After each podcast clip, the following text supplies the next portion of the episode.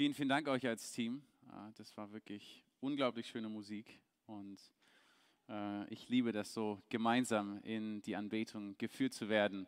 Ja, auch von meiner Seite guten Morgen. Wie schon angekündigt, ich heiße Doron Lukat. Ich arbeite mit OM in Deutschland und ich freue mich sehr, heute Morgen bei euch sein zu können und mit euch über das Thema zu reden, wie wir unser Christsein im Alltag ausleben können, insbesondere mit Freunden und Nachbarn. Wir haben ja letzte Woche den Einstieg schon gehört zum Thema Familie und wie wir dort äh, Christian ausleben können, uns gegenseitig prägen können, ein Umfeld schaffen können, wo, ähm, wo Jesus verherrlicht wird. Und heute schauen wir uns das an im Kontext von Freunden und Nachbarn und ich würde auch Arbeitskollegen und Kolleginnen mit dazu nehmen. Im Prinzip alle Menschen, mit denen wir nicht zusammenleben. Letzte Woche war ja der Fokus auf all die, mit denen wir zusammenleben, also WG-Mitglieder und Familie. Und heute geht es um all die, mit denen wir nicht zusammenleben, aber mit denen wir Beziehungen haben. Manche Beziehungen intensiver, manche Beziehungen vielleicht nicht so intensiv, aber Menschen, mit denen wir ganz natürliche Anknüpfungspunkte und Berührungspunkte und Begegnungspunkte haben. Also den Menschen begegnen wir immer wieder. Das kann also auch äh, jemand in deinem Sportclub sein, äh, eine Gefährtin in der Mutter-Kind-Gruppe, äh, das kann äh, Lernkameraden und Kameradinnen an der Uni sein, ähm, Menschen, mit denen du in Beziehung bist und die du immer wieder äh, triffst. Und bevor wir uns das ganz praktisch anschauen, möchte ich äh, ein bisschen einen biblischen Kontext dazu geben und möchte in 1. Mose anfangen. Und jetzt ähm, verdreht nicht schon die Augen. Ne? Man denkt immer so, Leute, die mit Adam und Eva anfangen, die predigen mindestens zwei Stunden. Ich versuche hier in 20 Minuten durch zu sein. Äh, aber ich glaube, es ist wichtig, dass wir ganz an den Anfang auch zurückschauen und schauen, was war denn Gottes Herzschlag von Anfang an, als er den Menschen geschaffen hat. Und da sehen wir in 1. Mose 2, Vers 15, und Gott der Herr nahm den Menschen und setzte ihn in den Garten Eden, ihn zu bebauen und ihn zu bewahren.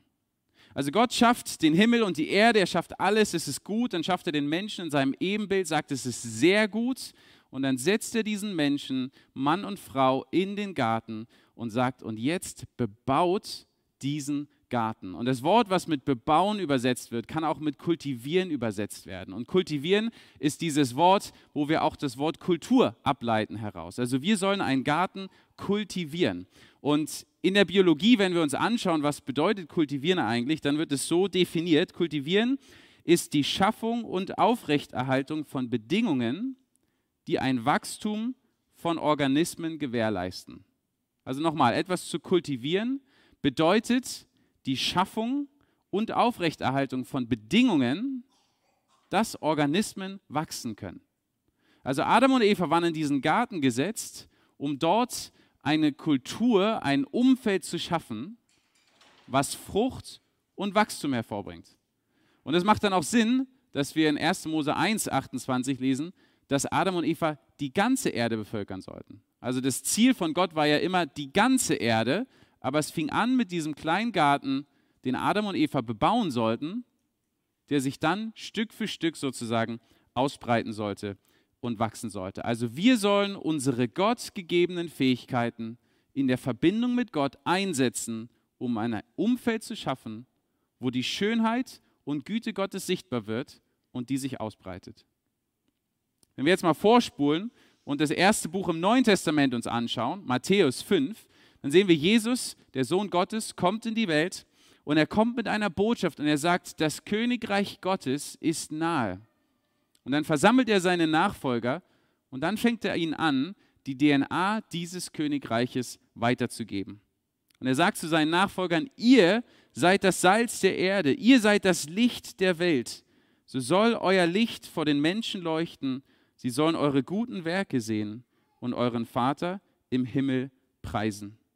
Und dann geht er durch die verschiedensten Lebensbereiche durch, die Bergpredigt Matthäus 5 bis 7 und auf ganz konkrete Art und Weise nimmt uns mit hinein, wie die DNA dieses Königreiches aussieht. Und ich gehe jetzt nur die ersten Punkte durch. Ihr könnt euch mal die Kapitel durchblättern, wenn ihr zu Hause seid. Zuerst geht es darum, bislang reicht es aus, sozusagen niemanden umzubringen. Jetzt sagt Jesus, hey, wir sollen nicht mal mehr wütend sein. Wir sollen andere nicht mal mehr beleidigen. Bislang hat es irgendwie ausgereicht, einfach die Ehe nicht zu brechen, aber Jesus sagt, hey, wir, wir sollen die, die DNA dieses Königreiches ist, dass wir reine Gedanken haben, dass wir uns gegenseitig mit reinen Augen anschauen. Wir sollen nicht schwören, wir sollen Männer und Frauen unseres Wortes sein, ist der nächste Punkt.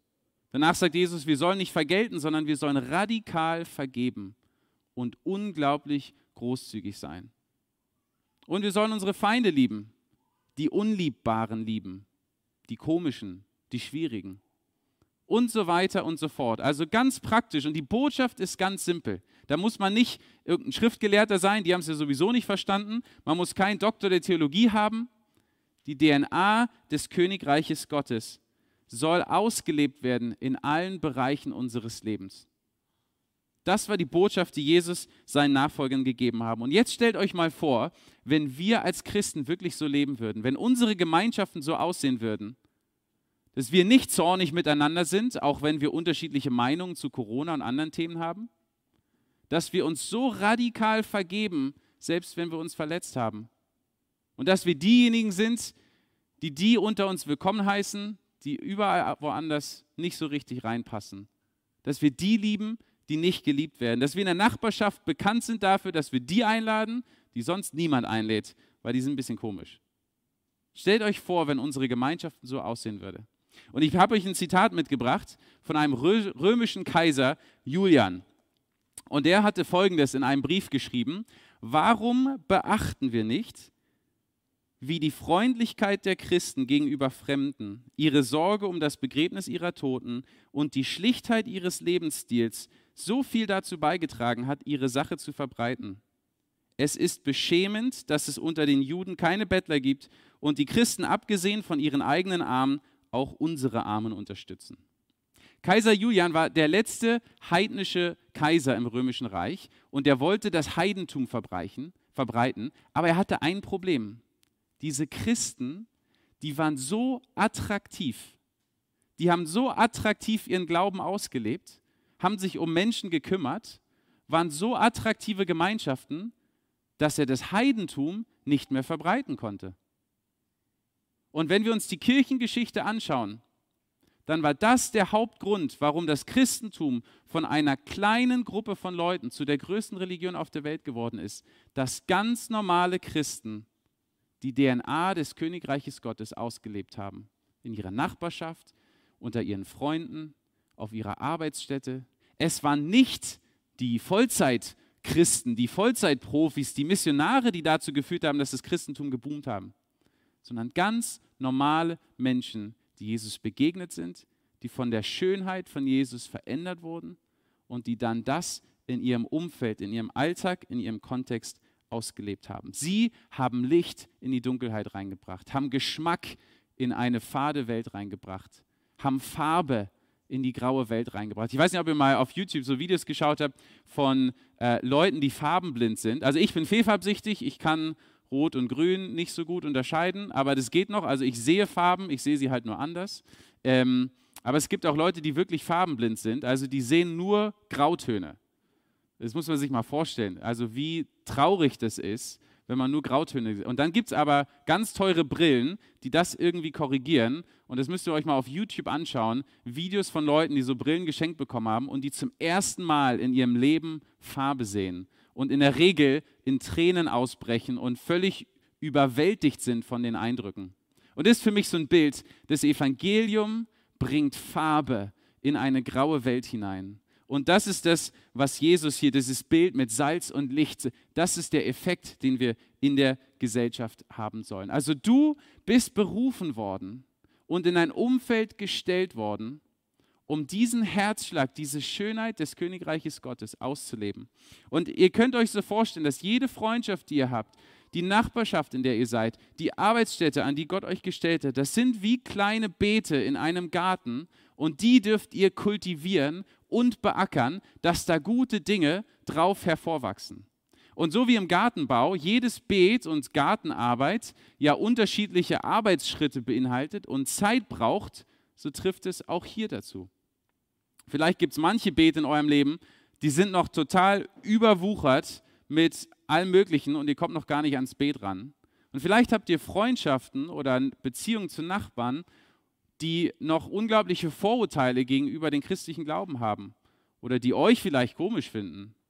Und da ist vielleicht, bevor es erst darum geht, irgendwas zu prägen, ist erstmal die Zeit gekommen, durchs Dienen, durch Demut, durchs Zuhören, manche dieser Vorurteile auszuräumen, um überhaupt erst ans Beet zu kommen. Dann gibt es vielleicht andere Beete, die liegen eigentlich bereit, aber da wächst noch nichts, weil noch gar nichts eingepflanzt worden ist. Vielleicht hast du Freundschaften und, und Nachbarschaftsbeziehungen, wo die Menschen offen sind für Jesus, offen sind für diese Farben des Evangeliums, aber es hat noch niemand was reingelegt. Vielleicht hattest du noch nicht den Mut oder noch nicht die Gelegenheit gesucht, Samen des Evangeliums dort einzupflanzen, die wachsen können. Und vielleicht gibt es andere Beete in deinem Leben, da wachsen wunderschöne Pflanzen und direkt daneben wächst Unkraut. Vielleicht gibt es Beziehungen, da lebst du ein Zeugnis und gleichzeitig bist du bitter geworden und kannst nicht vergeben oder du wirst schnell wütend oder was weiß ich. Und dann ist es an der Zeit gekommen, dieses Unkraut erstmal rauszunehmen, damit die andere Frucht wachsen kann. Ich denke, es ist wichtig, dass wir verstehen, dass dieses Kultivieren bei jedem Einzelnen von uns anders aussehen wird. Und ich denke, wir dürfen diese Andersartigkeit feiern, anstatt irgendein Gesetz zu machen, so und so und so muss es aussehen, weil wir sind alles unterschiedliche Leute mit unterschiedlichen Persönlichkeiten. Aber jeder einzelne von uns darf diese Beete unseres Lebens bearbeiten, damit gute Dinge darauf wachsen können. Und ich denke, wir dürfen uns verabschieden von diesem Denken, dass unser Christsein im Alltag so, so, so hier und da mal einen Moment Flagge bekennen. Dass wir so mal, okay, ja, ich bin auch Christ. So, und dann, jetzt war ich Christ im Alltag und jetzt kann ich sozusagen wieder ganz normal weiterleben. Ähm, oder hier und da mal so richtig Flagge bekennen, so, ja, ich bin gegen Abtreibung oder irgendwie so. Ne? Und dann so, ah, jetzt, jetzt, jetzt habe ich es erfüllt. Nee, Christsein im Alltag ist Teil unserer Identität, dass wir als Kinder Gottes, die wir errettet worden sind von Gott, die erfüllt worden sind mit, der, mit dem Leben von Gott, dass wir diese Farben auf ganz natürliche Art und Weise überall in unserem Leben umsetzen, reinbringen, kultivieren und eine Kultur, ich, ich liebe dieses, diesen Begriff der Kultur, ein Umfeld schaffen, wo das, ähm, wo gute Frucht hervorgebracht wird. Vielleicht so viel mal als Setting. Jetzt möchte ich ein paar, bevor wir ganz praktische Tipps uns anschauen, wie kann das aussehen, äh, möchte ich ein paar Hürden anschauen. Was hält uns vielleicht so ein bisschen davon ab, auch, auch mit, diesem, mit dieser Herzenshaltung in unsere Beziehungen und Freundschaften reinzugehen? Und wenn wir da den, den nächsten Slide haben können, der erste Punkt, sind wir überhaupt connected? Sind wir überhaupt connected mit der Quelle?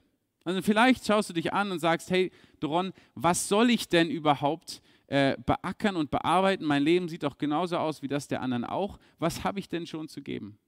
Und es ist ganz wichtig, dass wir verstehen, es geht gar nicht darum, dass wir etwas aus uns heraus geben, sondern wir müssen mit der Quelle selbst verbunden sein, damit aus Jesus heraus gute Dinge in unserem Leben vorwärts kommen können. Aber es ist ganz wichtig, dass wir verbunden sind. Jesus hat uns nicht dazu gerufen, Gläubige zu sein, die einfach irgendein Glaubensstatement von ihm sozusagen unterschreiben und dann, ähm, sage ich mal, ein paar Rituale nachmachen, sondern Jesus hat uns dazu eingeladen, ihm nachzufolgen. Ihm nachzufolgen bedeutet, mit ihm unterwegs zu sein. Das bedeutet, ihn zu erleben und zu erfahren. Es ist ganz wichtig, dass wir uns immer wieder auch die Frage stellen, was habe ich denn letzte Woche mit Jesus erlebt. Also deswegen dieses Jesus Live, ich möchte euch da sehr ermutigen. Teilt es auch miteinander, ermutigt euch gegenseitig als Gemeinde. Lasst uns immer wieder die, auch die Frage stellen, was habe ich denn mit Jesus erlebt? Welchen Unterschied macht denn Jesus in meinem Leben? Weil wenn er keinen Unterschied in meinem Leben macht, wie will ich da irgendwas kultivieren, damit andere Menschen ihn kennenlernen? Also dieser erste Punkt ist das Verbundensein mit ihm, damit aus der Verbindung mit ihm heraus gute Dinge in unserem Leben herausströmen können.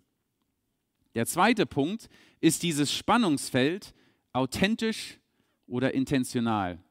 Ich weiß nicht, ob ihr das kennt. Also authentisch, es gibt Leute, die sagen so, hey, ich will authentisch sein. Und da, da hört man Sätze wie, ich will echt sein, ich will meine Freunde nicht als Objekte sehen.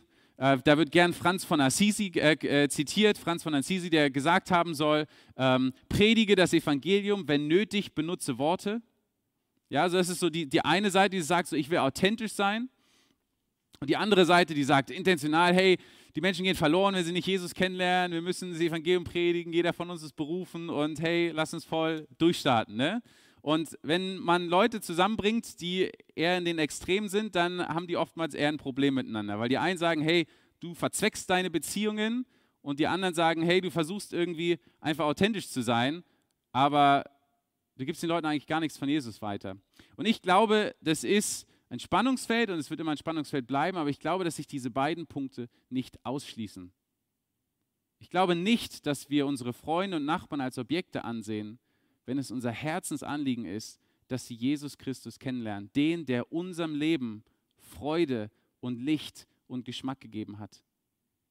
Ist das nicht eigentlich besonders ein Beweis dafür, dass wir sie lieben, dass wir uns auch wünschen, dass sie diese Vergebung und Freude in Jesus kennenlernen? Und gleichzeitig dürfen wir lernen, ganz authentisch in den Beziehungen drin, Freund sein, um des Freundesseins willen, zuhören, demütig sein und ganz wir selbst sein, in dem, wie wir sind.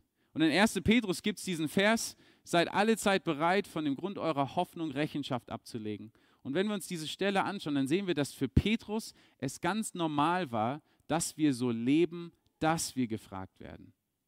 Also lasst uns Leben führen, dass wir gefragt werden und lasst uns dann bereit sein, die Menschen auch mit unseren Worten darauf hinzuweisen, dass wir nicht einfach nur nette Nachbarn sind. Wisst ihr, Mormonen sind auch super Nachbarn. Zeugen Jehovas sind tolle Nachbarn. Lasst uns auch mit unseren Worten darauf hindeuten, dass Jesus Christus derjenige ist, der unser Herz verändert hat und wir deshalb so radikal vergeben können. Wir deshalb so großzügig sein können. Also authentisch und intentional zu sein.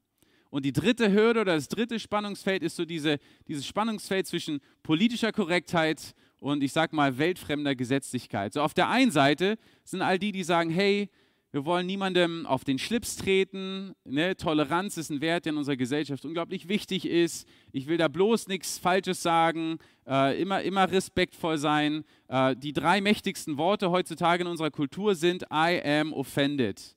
Ja, ich bin ähm, weiß ich gar nicht, wie die deutsche Übersetzung dafür ist. Ich bin gekränkt oder verletzt sozusagen. Wir leben in so einer Kultur, wo sozusagen das ganz, ganz starke Re Reaktionen hervorruft. Und da wollen wir sozusagen aufpassen und niemandem zu nahe treten. Glauben in unserer Gesellschaft, was sehr privat ist. Das ist so die eine Seite. Und ich glaube, da müssen wir echt aufpassen, weil das in manchen Stellen einfach nur getarnte Menschenfurcht ist. Und ein Bruder aus Nigeria hat mal gesagt, wisst ihr, ihr in Europa habt Angst davor, vor Peinlichkeit umzukommen. Und deshalb gebt ihr das Evangelium nicht weiter. Wir haben Angst, tatsächlich umzukommen. Und trotzdem evangelisieren wir so viel mehr als hier in Europa. Warum ist es so? Warum fürchten wir Menschen und die Kultur unserer Zeit mehr als den, der gekommen ist, um uns zu erretten? Und Paulus sagt es ganz klar, wir können, wenn ich noch Menschen fürchten würde, dann könnte ich kein Diener Christi sein.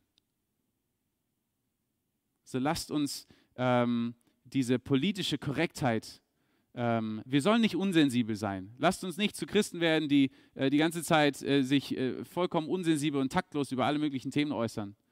Aber das Evangelium wird an vielen Punkten immer wieder Menschen herausfordern.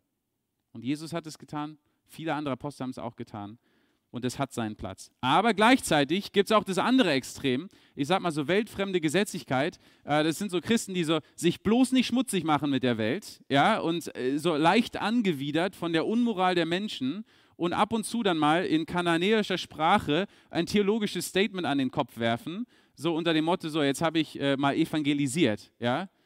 Auch das ist nicht der Jesusweg. Ja, und wenn wir Jesus anschauen, dann sehen wir, dass er immer in den Beziehungen drin war, dass er an Orten und in Beziehungen war, wo die Religiösen der Zeit echt Probleme mit hatten. Aber Jesus war nie geschockt von der Unmoral der Menschen. Er ist den Menschen immer begegnet in Liebe und in Respekt, aber hat ihnen dadurch einen anderen Weg gezeigt. Also lasst uns auch hier in diesem Spannungsfeld uns gut bewegen. Und jetzt sozusagen nach diesen Hürden und Spannungsfeldern möchte ich fünf ganz konkrete praktische Tipps wie können wir jetzt im Kontext unserer Freundschaft, Nachbarschaftsbeziehungen, Arbeitskollegen unser Christsein ausleben. Und der erste Punkt ist beten. Und es klingt so, weiß ich nicht, so, so lächerlich einfach. Aber ich glaube, im Gebet geben wir den Raum, dass Gott macht, was nur er tun kann. Keiner von uns kann irgendwelche Herzen verändern oder irgendjemanden überzeugen. Und gleichzeitig hilft es uns auch, ganz bewusst die Menschen vor Gott zu bringen. Und ich kenne einige Leute, die haben wirklich eine klassische Liste, also ja, und ob das jetzt eine digitale Liste ist oder ihr Zettel und Stift rausholt, aber dass ihr Menschen aus eurem Umfeld, Bezie Freunde, Freunde äh, Kolleginnen, ähm, andere Leute aus dem Sportclub wirklich aufschreibt und regelmäßig dafür betet, dass Gott in ihrem Herzen wirkt und, äh, und sie vorbereitet. Ähm, ich bin, äh, bevor ich bei OM jetzt wieder angefangen habe, habe ich in London gelebt und in der Unternehmensberatung gearbeitet. Und jeden Morgen auf dem Weg von der U-Bahn zum Büro habe ich gebetet, Jesus, lass mich heute ein Segen sein. Lass mich ein Segen sein für die Firma. Ich möchte gut arbeiten. Ich halte nichts davon von Christen, die sozusagen äh, allen die Liebe Gottes weitergeben wollen und schlechte Arbeiter sind und äh, untreu auf Arbeit sind und was weiß ich. Ich möchte ein Segen sein für die Firma. Ich möchte ein Segen sein für die Kunden der Firma. Ich möchte wirklich gut nach Lösungen schauen und ich möchte ein Segen sein für meine Kollegen und Kolleginnen. Jesus, gib mir Möglichkeiten. Und ich habe so oft Möglichkeiten gehabt, um, den Mittags, um die Mittagszeit herum, ich, wenn ich jüngere Leute einlernen konnte in, was weiß ich, Datenanalyseprogrammen, wenn man stundenlang zusammensitzt und in Daten reinschaut und was weiß ich, da entstehen Beziehungen, da entstehen Gespräche. Und dann habe ich Momente gehabt, wo Leute in Tränen mich mit reingenommen haben in das, was sie bewegt, ich für sie beten konnte, dort im Büro, einfach weil da Beziehungen gewachsen sind und weil ich jeden Morgen dieses Gebet gesprochen habe und mit dem Gebet auf die Arbeit gegangen bin. Der zweite Punkt ist, sprachfähig zu sein. Und ich glaube, das ist ein ganz, ganz wichtiger Punkt. Wir leben in einer postmodernen Welt. In der modernen Welt, da führt der Weg zur Wahrheit über den Verstand die Ratio. Ja, also um zur Wahrheit zu gelangen, geht es um den Verstand. Das kam im Zuge der Aufklärung, also da geht es ganz viel darum, Weltanschauung, Argumente, da können wir mit den Leuten sozusagen argumentieren. In der Postmoderne führt der Weg zur Wahrheit nicht mehr über den Verstand, sondern über die Erfahrung. Also Institutionen, Institutionen verlieren an Wert und Glaubhaftigkeit, Menschen hinterfragen Institutionen, die Kirche als Institution hat heutzutage kaum Einfluss mehr auf die Menschen in der Gesellschaft und wenn, dann einen negativen. Und die Erfahrung des Einzelnen wird elementar wichtig, um zur Wahrheit zu gelangen. Und das bedeutet, dass dein Zeugnis, deine Geschichte, deine Erfahrung mit Jesus in Zukunft noch viel wichtiger wird als das Programm einer Gemeinde.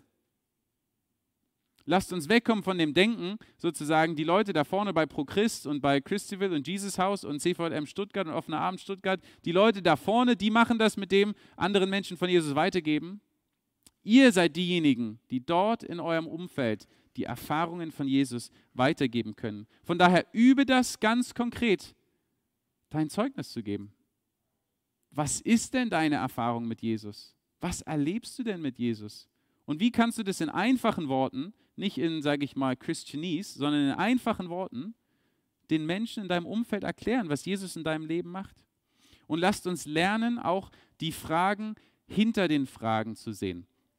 Wenn man Menschen, die, die, ähm, die, die Jesus noch nicht kennen, fragt, okay, wenn es, wenn es Gott gäbe und du könntest eine Frage an ihn stellen, dann äh, kommen Fragen, die in der Regel in drei verschiedene äh, Kategorien passen. Das erste sind moralische Fragen über Gott. Wie kann es sein, dass Gott Leid zulässt? Solche Fragen, die den, den moralischen Charakter von Gott äh, betreffen. Die zweite Gruppe von Fragen sind Fragen über die, über, die, über die Kirche oder Christen. Wie kann es sein, dass Priester Kinder missbrauchen? Wie kann es sein, dass so etwas passiert? Oder ich bin von der Gemeinde verletzt worden. Wie kann das und das sein? Das ist die zweite Kategorie von, von Fragen. Die dritte Kategorie von Fragen sind ganz technische Fragen. Ist die Bibel verändert worden? Wie soll denn die Auferstehung wirklich geklappt haben und so? Aber das sind die aller, allerwenigsten Fragen. Aber das Problem ist, dass wir als Christen ganz oft es lieben, die technischen Fragen irgendwie zu beantworten und die Frage hinter der Frage gar nicht zu sehen. Jetzt stellt euch mal vor, wir sind zusammen in einem Brauhaus oder Biergarten ähm, und sitzen da zusammen mit Freunden, äh, vielleicht ein paar Nachbarn, die kennen Jesus nicht, äh, ihr trinkt ein Bier zusammen. Und dann sagst du voller Mut und Kraft, ich bin gegen Abtreibung. Was denken die Leute über dich dann? Könnt ihr mal ein paar Sachen raussagen? Was? Bitte? Irre, ja, bist ein Irrer, intolerant, Hinterwäldler, vorgestrig, Was traust du dich? Vielleicht frauenfeindlich? Jetzt stellt euch vor, weil ihr seid richtig mutig. Ihr sagt, ich bin gegen Abtreibung, weil ich Christ bin und Gott denkt genau wie ich. Was denken die Leute über Gott? Bitte? Ich, ich, peinlich? Ja, peinlich. Und im Prinzip all die Sachen, die wir eben auch gesagt haben. Okay, Gott ist frauenfeindlich, Gott ist von gestern, Gott ist hinterwäldlerisch. Was ist denn das, was Menschen antreibt, die sich für Abtreibung einsetzen? Die sich für, die sich für Abtreibung, nicht gegen Abtreibung, sondern für Abtreibung einsetzen. Frauen helfen. Ja? Selbstbestimmung, die Würde der Frau.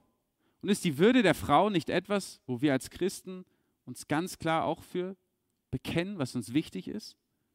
Dass, dass Frauen respektiert, geehrt und, und, und selbstbestimmt leben können? Absolut. Aber für uns ist der Wert des Lebens gleichzeitig auch etwas, was uns so wichtig ist und aus unserem Verständnis heraus, dass Gott das Leben geschaffen hat und gesegnet hat und dass wir dem Raum geben sollen. Aber wisst ihr, wenn wir uns nur auf diesen ganz technischen Themen bewegen, dann werden wir immer wieder einfach nur Menschen verletzen und vor den Kopf stoßen und ihnen einen falschen, einen falschen Eindruck und Geschmack von Jesus geben, weil wir die Frage hinter der Frage, die Motivation hinter dem Thema gar nicht erkennen. Also lasst uns lernen, die Motivation hinter der Frage zu sehen und dann zu überlegen, was spricht denn das Evangelium in das Thema Frauenrechte rein? Was spricht denn das Evangelium in das Thema Klimaschutz rein oder in das Thema Rassismus rein und in all die Themen, die die Freunde und Nachbarn von uns bewegen? Lasst uns lernen, die Schönheit des Evangeliums in diese Aspekte hineinzusprechen und nicht einfach nur auf einer technischen Ebene Leute vor den Kopf zu stoßen. Der dritte Punkt, ganz praktisch, just ask. Frag einfach. Wisst ihr, Jesus hat in den Evangelien ungefähr 200 Fragen gestellt.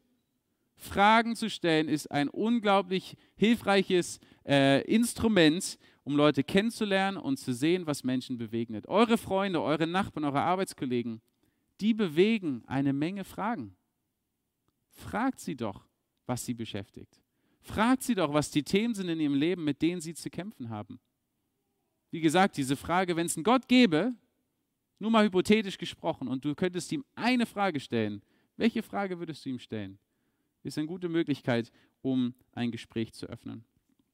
Der vierte Punkt, be intentional. Sei sozusagen, halte Ausschau nach Möglichkeiten, um äh, um diese Beete zu kultivieren. Äh, ein Beispiel, also ich zum Beispiel in der Nachbarschaft, wo ich lebe, äh, es gibt noch eine andere Familie, mit denen wir ähm, so eine Art Hauskreis haben und wir möchten gleichzeitig auch in der Nachbarschaft wirklich auch hineinwirken und wir haben gebetet dafür, haben gesagt, hey, lass uns doch mal zusammentreffen und richtig schön grillen und wir laden einfach ein paar Nachbarn dazu ein und wir beten im Vorfeld für Gespräche und beten, dass sich da äh, gute Connections äh, sozusagen ergeben. Und da haben wir das gemacht, wir haben ein paar syrische Nachbarn eingeladen und hatten wirklich toll die Möglichkeit, Beziehungen zu bauen und etwas mehr auch vom Evangelium weiterzugeben, auf eine ganz sensible Art und Weise und dadurch in Beziehung zu bleiben. Ich, ich, weiß andere, die, die wissen, was weiß ich, Weihnachten steht vor der Tür oder Ostern steht vor der Tür. Lass uns das als Anlass nehmen, eine Karte zu schreiben, ein kleines Geschenk zu machen und den Nachbarn zu geben. Und vielleicht gibt sich da die Möglichkeit, ins Gespräch zu kommen. Also überlege, wie kannst du ganz konkret Möglichkeiten suchen, dass du diese Felder, diese Beete in deinem Leben kultivieren kannst. Und es wird ganz unterschiedlich aussehen. Vielleicht sagst du, hey Ron, ich bin, ich bin eher wortkarg, ich bin eher introvertiert. Dann wirst du einen anderen Weg finden können, als jemand, der sehr gerne ins Gespräch kommt und sich über alle möglichen Glaubensthemen austauscht. Und das ist vollkommen okay, weil dieses Kultivieren und Bebauen auf ganz unterschiedliche Arten und Weisen stattfindet. Und der letzte Punkt, together, zusammen, Jesus hat die Jünger immer zu zweit rausgeschickt.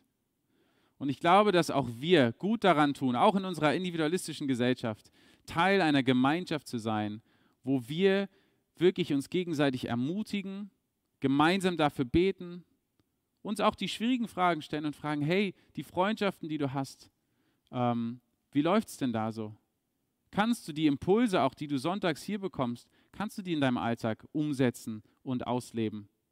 Lass uns da füreinander beten. Es wird immer Mut erfordern. Lass uns da nichts vormachen. Es wird immer Mut erfordern. Aber wisst ihr, Paulus hat die Gemeinde in Ephesus gebetet, gebeten darum, dass sie für ihn beten mögen, dass er Mut hat. Und ich mir denke, also wenn Paulus Mut brauchte, dann brauche ich eine Menge mehr Mut. Es ist vollkommen okay, dass wir in einer Gemeinschaft sagen können, hey, wisst ihr, ich habe diesen Nachbarn, wir sind schon seit zehn Jahren, leben wir nebeneinander und wir haben so eine gute Beziehung und ich konnte bislang nie das Gespräch vielleicht auf eine, nächsten, auf eine nächste Ebene bringen und ich traue mich irgendwie nicht. Könnt ihr mit mir beten, dass sich nächste Woche irgendwie eine Möglichkeit bietet? Und dann füreinander beten. Und wenn es nicht klappt, dann klappt es nicht. Dann könnt ihr wieder dafür beten, dass in der nächsten Woche. Aber lasst uns, lasst uns gemeinsam eine Gemeinschaft sein, die den Herzschlag hat, dass diese Welt unsere Freundschaften, unsere Nachbarschaften, unsere Arbeitsplätze erfüllt werden von der Schönheit des Evangeliums. Das ist der Herzschlag Gottes. Das ist der Grund, warum er sogar Jesus auf die Erde geschickt hat, um für uns zu sterben, damit diese Welt erfüllt ist mit seiner Schönheit und Herrlichkeit. Das Königreich Gottes ist nahe. Und du bist an den Platz gestellt, wo du bist, um dort das weiter weiterzugeben und auszuleben. Jesus, und ich danke dir so dafür, ich danke dir, dass sogar wir Teil sein dürfen davon, dass du gute Dinge in dieser Welt hervorbringst. Was für ein krasser Gedanke, dass ich in meiner Begrenztheit mit all meinen Fehlern und Schwächen irgendwie von dir gebraucht werden kann, damit andere Menschen Freude erleben dürfen im Überfluss, Vergebung erleben dürfen, Hoffnung haben dürfen in ihrem Leben. Jesus, wir leben in einer Zeit, in der es so viele Fragen gibt und so wenig Antworten wo alle irgendwie Teil des Spiels sind, wo man einfach nur ein, ein, eine gute Miene aufsetzt, so tut, als wäre alles in Ordnung. Und hinter der Fassade sehnen wir uns doch alle eigentlich nach einem Gott wie dir, nach jemandem, der uns bedingungslos liebt, der uns annimmt und der uns Hoffnung und Liebe zuspricht. Und ich bete so für jeden Einzelnen, der hier ist. Und ich möchte dich bitten, dass auch im Laufe des Tages du jedem Einzelnen ein, zwei, drei Personen ganz konkret vor Augen führst und sie auf ganz bewusste Art und Weise in den nächsten Wochen und Monaten anfangen können, dieses Beet zu beackern und zu bearbeiten. Und Jesus, alles Wachstum kommt von dir, alles Leben, alle Frucht kommt von dir. Und trotzdem lädst du uns ein, Teil der Arbeiter zu sein. Bewirke du das in uns. Zu deiner Ehre, Jesus. Auf dass irgendwann die ganze Erde erfüllt sein möge von deiner Herrlichkeit und Schönheit zu deiner Ehre, Jesus. Amen. Wir singen jetzt noch ein Lied, wir hören das Lied, ähm, das haben wir am Anfang schon mal gehört. Und ich möchte euch einladen, nutzt es wirklich auch, um Gott zu beten darum, ähm, dass er euch ein, zwei, drei Personen vor Augen führt, mit denen ihr in Beziehung seid. Und da möchte ich euch ermutigen, nicht nur jetzt an die Person zu denken, sondern euch zu überlegen, was ihr nächste Woche ganz konkret, eine Sache, die ihr nächste Woche ganz konkret machen könnt, um das auszuleben. Und es kann sein, dass ihr mal anfangt, so eine Gebetsliste zu machen. Es kann sein, dass ihr eine Karte für einen Nachbarn schreibt und dem das äh, auf die Terrasse legt. Ähm, es kann bedeuten, dass ihr sagt, okay, ich möchte mit meinem Arbeitskollegen nächste Woche mal ein Gespräch anfangen oder was auch immer. Aber eine konkrete Sache, um aktiv zu werden. Weil so wie ich, also wenn ihr auch nur halb so seid wie ich, äh, ich kann was hören, aber wenn ich es dann nicht praktisch umsetze, dann ist die Gefahr immer wieder, dass es einfach nur verpufft. Von daher lasst uns die, der Musik lauschen, Gott anbeten und gleichzeitig Gott einladen. Jesus, was sind ein, zwei, drei Personen, wo du möchtest, dass ich aktiv werde?